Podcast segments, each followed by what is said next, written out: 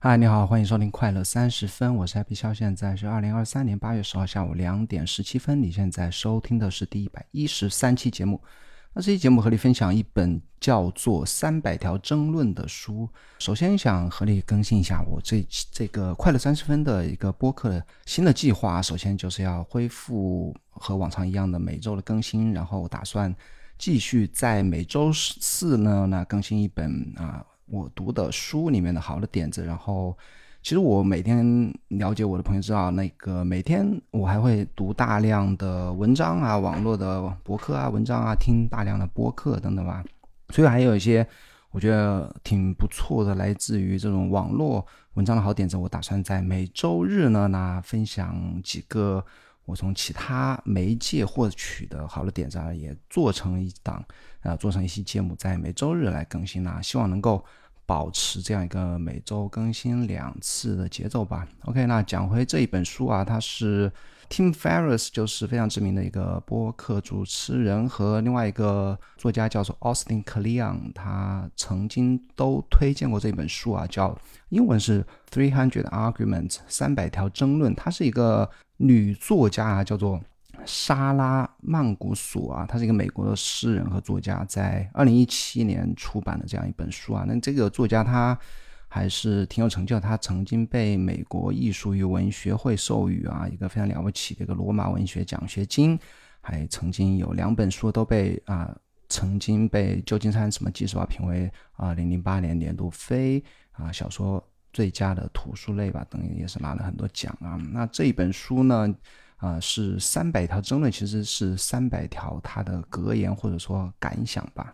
那这三百条啊，分为我自己分为三类啊，三分之一是与创作有关的，因为他毕竟自己是作家嘛。然后三分之一是关于他的经历和人生啊，人生感悟。然后三分之一是其他方面的，包括回忆啊或感想吧。但我读起来是收获也是挺多啊。那。我自己挑选了二十七条与我共鸣的 arguments 吧，或呃争论吧，来与你分享啊。这些其他的个人经历啊，或他其他的一些沉思啊，自己的格言啊，包括一些非常女性视角的一些感想啊，或他的自己的一些经历啊，我觉得还是推荐你去阅读吧，这样。一条呃，一本短小精悍的书吧，读起来我分三次读完的那个，应该我自己觉得还是挺喜欢的。OK，那直接开始啊，二十七条争论。那第一个是，首先啊，我想引用一下塔勒布的一句话，他在啊那本书忘记叫什么书来说啊，喜欢解释格言呢，都是傻子呆子做的事情啊。今天我要做的就是傻子做的事，因为我试图来解释一下这个沙拉曼古索的。自己写的格言啊，我直接读他的原文。OK，呃，读完原文我会分享一下我自己的一些简短一些感想。那第一条是在教师会议上，我身边坐着一些人，他们的书已经卖出了两百万册，成功似乎就在咫尺，触手可及。在地铁长椅上，我身边坐着一些人，他们患了疾病，奄奄一息，但我从未想过自己也会染上他们的病。这个我非常棒的一条啊，因为。我觉得就是我这是一个人之常情啊。当我们看到一些网上成功的人或身边成功的人的话，我们总会低估了他们的努努力啊，或者他们的运气啊，总就觉得啊，他们的成功好像是我们的同僚、我们同辈的成功，好像是也是触手可及的。而且啊，那些堕落的、失败的、厄运啊、倒霉的事情啊，就离我们很远啊。包括在。社交媒体上啊，就是每个人都只展现好的一面，好像大家都是歌舞升平啊，每个人都很成功的样子。但实际上，真实中的我们，哪怕那些表现的非常棒的人呢，他其实真实的我们，其实大家其实都是差不多的啊。那下一条是，我不写长篇，因为我对人为的减速不感兴趣。一旦看到结果的曙光，我就会扣动扳机。这其实说的就是，作为他一个作家，就喜欢嘛直接讲。若不写长篇的，就是把啊想讲的一些立刻讲出来，这也是他这个三百条争论的一个 初衷吧。其实我也一样啊，如果我可以写成推文的东西呢，我就不要写成博客，或者说。我可以在博客的第一句话告诉你我想说什么的时候，我就不要拖到最后才讲啊。包括我现在在编辑博客的主要工作，也就是删减啊。有时候长篇大论也不能说所有的文章都一定要写的短小精悍啊，但每个人风格不一样，他就是这样的一个风格吧。但我没有读他的小说啊，我只是借由这一条来啊表达我自己的一些看法。OK，下一条是我希望能问问未来，我是应该放弃还是应该继续努力？话又说回来，如果尝试的感觉，即使是面对注定的失败，也和成功一样美好呢？甚至更好呢？啊，这一条说什么的呢？我觉得非常棒啊！这一条我曾经也在推推特上分享啊，我再念一遍啊。他就说，如果尝试呃，如果尝试的感觉，即使是面对注定的失败，也和成功一样美好呢？就说。只要你去尝试啊，哪怕这个事情明知山有虎，偏向虎山行啊，哪怕是注定的非常巨大的危险，甚至注定的失败啊，也要去做啊。我觉得其实就说了一个我们经常会说的一个道理，就是说，那终点啊和成功啊，所谓的成功或者说达到终点的目标啊，其实它并不是一个目标。我们的目标到底是什么？我的目标其实还是经历和成长啊。其实人生的。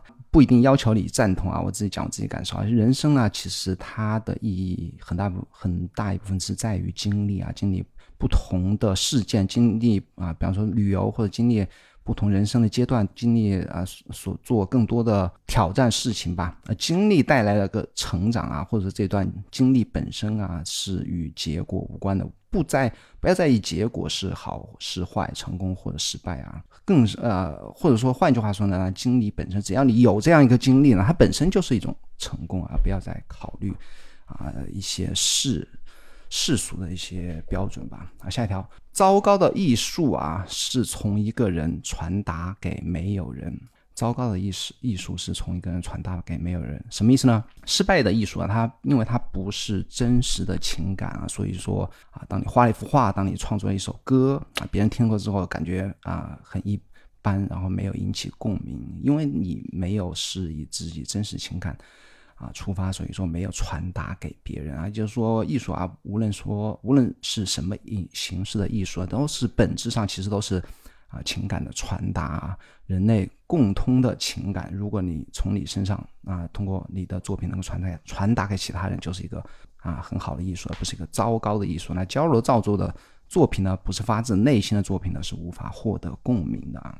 其实好啊，形式好看，我不能说完全不重要吧。比方说一篇文章写的是否啊行云流水，我说用了多少的引用，用了啊写写了呃多少的成语啊，或者说。啊，你整个的词藻是不是很很华丽啊？我觉得这个都不那么重要，也重要也不那么重要。更重要的是你是否是在展现人类共通的一个情感。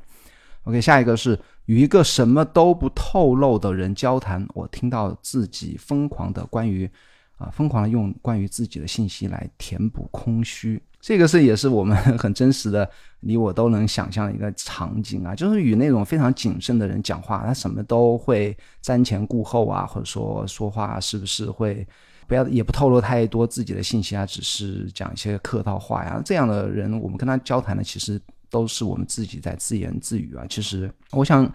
啊，引用自己《可乐报周报》曾经说过的一个专题啊，叫“脆弱使人真实”。那这样的人呢，不肯透露任何信息的人，他其实就是在保护自己，有一个把自己包裹起来，然后不说自己或者不说啊，他认为过分的话呢，其实就是不展示脆弱。那不展示脆弱呢，其实就是一种啊。啊，不给人会给人不真实的感觉。那其实透露信息啊，就等于展示脆弱；而展示脆弱呢，就等于啊啊冒险，冒险就等于勇敢啊。那我非常推荐你去啊！我昨天才刚刚看完那个布林布朗的在 Netflix 一个演讲，叫做《唤起勇气》啊。我会把那个链接放在 Show Notes 里面。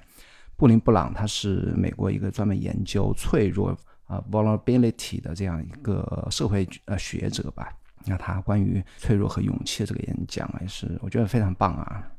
下一个是完美与美是重叠的，但又不是完全的，什么意思呢？那艺我我个人觉得啊，就是啊，艺术是没有完美啊，这个残缺的美啊，或者说呢，完美啊是可以由每个人自己定义的。那完完美不一定代表美啊，完美和美是有部分重叠，但是不是完全的。下一个是。我最不喜欢的关于写作的观点是，一个人必须找到自己的声音，就好像他在就在你的内心深处，随时可以像钢钢琴演奏器一样打开，就像性格一样，它的存在取决于与世界的互动。啊，找到自己的声音，其实这个是非常经常会出现的。关于啊写作或者说其他形式创作，都会提到一个一个建议吧，就 find your own voice，find find your voice。那其实。呃，我读完这一条，我自己也认同啊。其实没有什么东西声音啊，所谓的声音是与生俱来的，就是我我一出生 就是每个人就在基因里面就写。当然，每个人基因它会有与性格有关啊，但是人总是在变化的，对不对？你二十岁和三十岁和四十岁，或者说你在不同环境下成长出来的人是会有不同的，哪怕是哇孪生的兄弟，如果把它分放在不同的一个生长环境，那人是完全会有不同的世界观的。其实。自己的声音呢，它是变化的，变化是来自于个人成长或者说人与世界的一个互动。好，下一个是我想认识这样一个人，他的生命历程是连续的，他的生命发生在一个本质的自我身上，而不是而不仅仅是一系列的生命发生在一个系列的自我身上。这个有点拗口啊。他说我想认识这样一个，他想什么样的人呢？他的生命历程是连续的啊。就是生命发生在一个固定的本质的自我身上啊，什么意思呢？就是说啊，你会经历不同的事情，你会成长，但是呢，你的本质是没有变化的，你是要做自己的，你一切的选择都出于自己的意愿，而不是说不断的假装成另外一个人。他后一句话就说，而不仅仅是一系列的生命发生在一系列的自我上，你会有一系列的自我吗？会有，如果你不断的想活成别人的样子的话，你是会有一系列的自我的。啊，举个例子啊，从小你想做一个好学生，对不对？是你完全自己的选择吗？或者说到公司之后，你成为了一个好员工，成为一个老板眼中好员工，那是你完全的自我吗？或者说你想做一个好妻子，成为对方一个好朋友的好闺蜜，全部都是你完全自己选择的那个样子吗？如果是的话，那么你的生命历程就是他所谓的生命历程是连续的。下一条。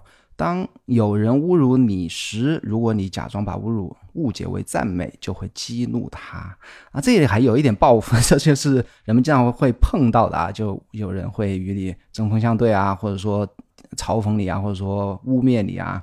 呃，有人去这样来针对你的时候呢，你要怎么去报复他啊？他说的是侮辱误解为赞美啊，就会激怒他。那其实我觉得这是一种浪费时间啊，因为我我觉得啊，每一秒你花在啊，想与你为敌，或者说去刺激、去挑衅你的人身上，其实都浪费时间了。因为你一旦与他互动，他就会火上浇油，就会更来劲啊。从我自己的方式，我觉得是应该最节约时间或者节约自己精力的是完全忽略他，甚至是主动的回避他。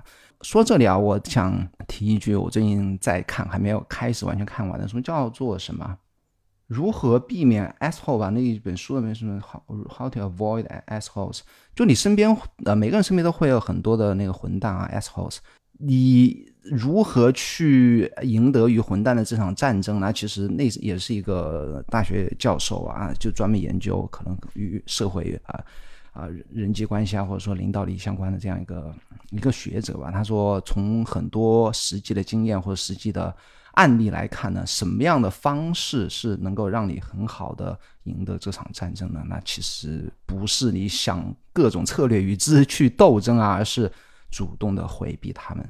物理上的、心理上的，那物理上是最有用的。如果你和他住得近，就搬得远一点；如何？如果你和他同一个部门，你就给他换一个部门啊。这主动的回避是最有成效。那下一个。有趣的人不喜欢表现的有趣啊，我觉得也是一条真理啊。换句话说，努力显得有趣的人呐，或者说想展现、想表现的为有趣的人，他其实是一个无趣的。那如果是你是有趣的话，你就不需要去刻意的去不断的讲笑话，是不是？你这这个人是就是一个好奇的，对不对？然后啊，思维是跳跃的，或者说你是一个轻松和天生的一个轻松的乐乐天派啊，那你就不需要刻意去。展现成另外一个人，下一个是局外人假装成局内人，这让他们变得不讨人喜欢。局内人装成局外人，我们喜欢与之交往啊？什么意思呢？我举个例来说啊，那如果你是一个普通人或世俗的人啊，你非要啊装装的非常高人一等啊，或者说我特别有钱啊，对不对？那这样呢，其实是令人生厌的。包包括刚才讲的，就是装作。啊，很风趣；还有的人就是会装作啊，什么都懂，我什么都知道，对不对？我对什么事情都有自己的看法，而且我都是对的。那其实这样的人就是局外人，明明是不懂，非要装懂啊，其实令人生厌啊。那还有一种人呢，就是明明他很厉害，是不是？然后表现得很低调，不管他是社会上的呃地位上成功，还是说呃各式各样的有一定的成就吧，他反而会显得平易近人的话，那这样的人是我们都愿意。与之交往的下一条，你认识的最讨人喜欢的人可能是个反社会者啊！我不确定他这一条想讲的什么是是什么，也许是啊这样一个反社会者，他们更加善于伪装、伪装或者更加善于交际，所以说你。的圈子里面那个最讨人喜欢的人，可能他私底下是一个仇视仇视每一个人的这样的一个人啊，也有可能是什么呢？我自己还有一种理解啊，就是反社会者他们更加的表现的真实，所以说你会觉得他讨人喜欢。哎，我觉得我这样的理解也许不对啊。下一条，假设你认识的最讨厌的人是那个不肯放过啊不肯放过你的人爱上你了。啊，这也是一种心态啊，就说那些老是针对你的、讨厌你的，然后处处追着你不放的人，他其实是对你有很深的羁绊啊啊，也许是就像人们经常说的恨才呃恨，也许是一种变相的爱啊啊！我前前不久还听过一句话，真正的恨是什么？真正的恨啊，是漠视啊，完全嗯无视你的存在，那才是真正的恨。下一个是，无论你感受到什么，数十亿人已经拥有，所以要为他们而感受啊！这个也是哦，我最近刚才应该也有讲到啊，就说任何你经历过的真实的情感啊，只要是你经历过的，不管是什么事件，不管是啊什么多么微妙的啊，多么那个一瞬间的一刹那的这种感情啊，其实数十亿人其他人都经历过，不管是。高兴、悲伤、快乐，或者惊恐，或者说彷徨吧。所以说，只要是你的情感，其他人都已经经历过啊。你只要表达是真实情感，其他人一定可以引起共鸣。而所有伪装的情感，就像刚刚说的，是不可以传达出去。OK，在这里啊，我要插播一条我自己的广告啊。那如果你喜欢快乐三十分播客的话，请订阅我在每周六发送的可乐周报。这是我在每周六发送给你的四个关于个人成长和效率有关的点子啊，就和快乐三十分的风格是一样的。那可乐周报的网址是可乐点 me k e l e 点 m e，已经有一万四千多人订阅啊，你一定会喜欢，它是免费在每周六发送的一封邮件。好，下一条是有两种人，一种是在悲伤时无法做出这种行为的人，另一种是为了逃避悲伤而做出这种行为的人。我有一个理论，第二种人活得更长啊，这个也是我觉得挺有意意思的一条啊。哪两种人呢？一种人是在悲伤时啊，我这也不能做，那也不能做，我就要抽烟喝酒，就要啊怎么样去去放纵自己啊，对不对？还有一种人就是啊，我如果逃避悲伤，我逃避啊某种不好的情绪吧，我就要去健身馆呃健身馆去去去挥汗，对不对？然后去更加自律、更加努力的工作，或者更加。把自己变得呃更忙啊，或者说经常会电视或者说一些小说里会出现的，就把自己工作把自己填满啊。我觉得，我觉得第二种人就是我非常同意啊。第二种人可以不光是可以活得更长，而且可以活得更健康啊啊！因为呢，就是只要有那种不好的情绪而去改进自己啊，我觉得我应该做这样的人，我也推荐你去做这样的人。就是有不开心的时候，还是要。去变得更加自律。下一个是我读你的作品，希望能够找到缺点。当我停止阅读，是因为我害怕它的完美啊。所以说，完美的东西呢，是令人觉得索然无味的，因为没有什么东西是真的完美的。完美是令人放弃阅读。那就好比这个快乐三十分钟是吧？快乐三十分，三十。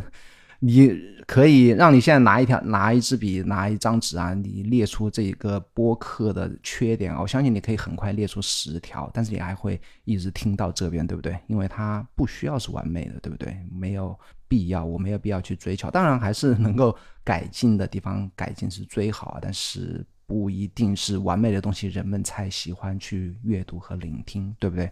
下一个是向往成名，就是向往被人指指点点的生活，这个没有什么好说的。当你名气越大，是非就越多啊。他在他啊作家这一个这个身份背景下啊，也是能够感受到这一点。下一个是没人能够偷走太小而看不见的东西。那这个我想引用，是因为呢拿写作而举例吧。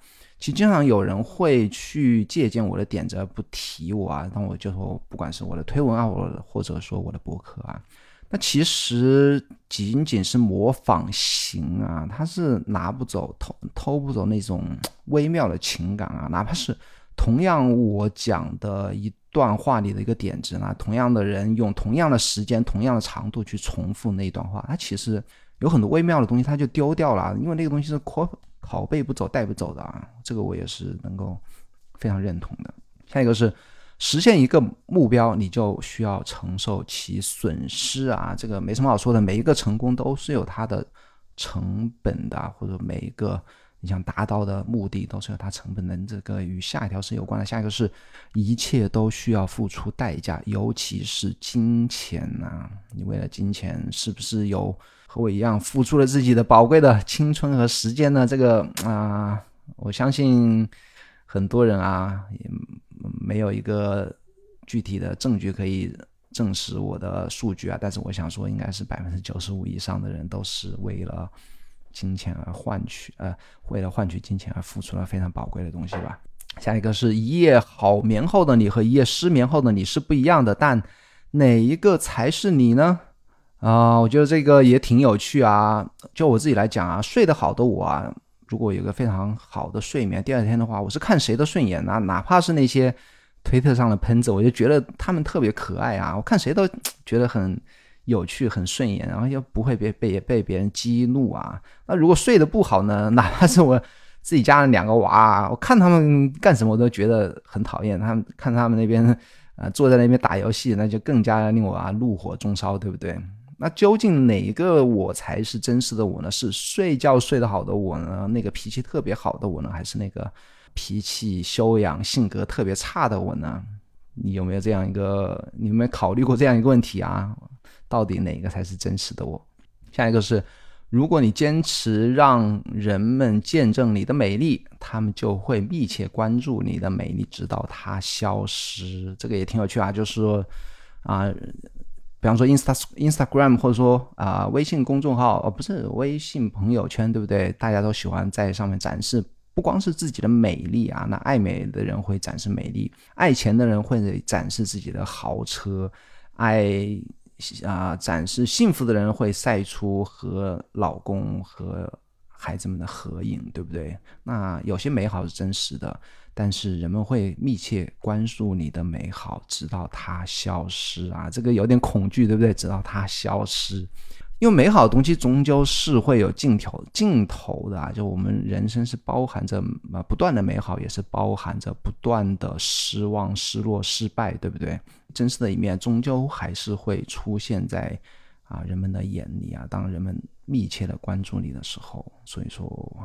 我觉得还是做一个真实的我比较比较靠谱。下一个也是最后一条啊，第二十七条，我想把我的恐惧一个个的抛掉，直到什么都不剩。什么意思呢？当你不想要所有坏的情感，不管它是恐惧、害怕、嫉妒、猜忌，或者说不安，当你把这些情感一个个都抛掉的时候，直到什么都是都不剩啊，那其实你也就失去了你所有感受。感情的能力啊，那人生其实也没有其他的啊活着意义的存在啊，因为我觉得感情啊，不管是正面的还是负面的，它其实都是息息相关，都是人类啊与生俱来的一部分。当你想把坏的丢掉，其实好的也就随之消失了。OK，那就是最后一条二十七条，嗯，不知道你喜不喜欢这一期节目呢？啊，如果喜欢的话，还是要继续订阅收听啊！帮我在苹果播客或者 Spotify 给我五星好评，留下你的留言，我都会在节目里念出来。比方说，最近一个月、最近一两个月有两条留言来自啊中国区苹果播客，一个是叫波巴。哦，那非常非常长的一个字母的组合的一个名字啊，它的结尾是一九九五。哎，他说站在巨人的肩膀上，标题啊，他说博主诚心实意的将自己的阅读体验、社会经验毫无保留的分享给大家。社会节奏的加剧，没有整块时间来阅读整理。站在博主的肩膀上，一起进步，一起成为更好的自己啊！非常谢谢你的留言。下一条是魔法知识言的留言，他标题是自我提升。他说听了几期了，对自己有很大的帮助，而且自己的生活也循序渐进的变好。感谢 Happy 一直在输出好的内容，那我也非常感谢你，魔法知识言朋友，我对这个 ID 非常熟悉啊，非常你啊，谢谢你的支持和和阅读和聆听。OK，那记得订阅可乐周报，咱们争取在礼拜天见，拜拜喽。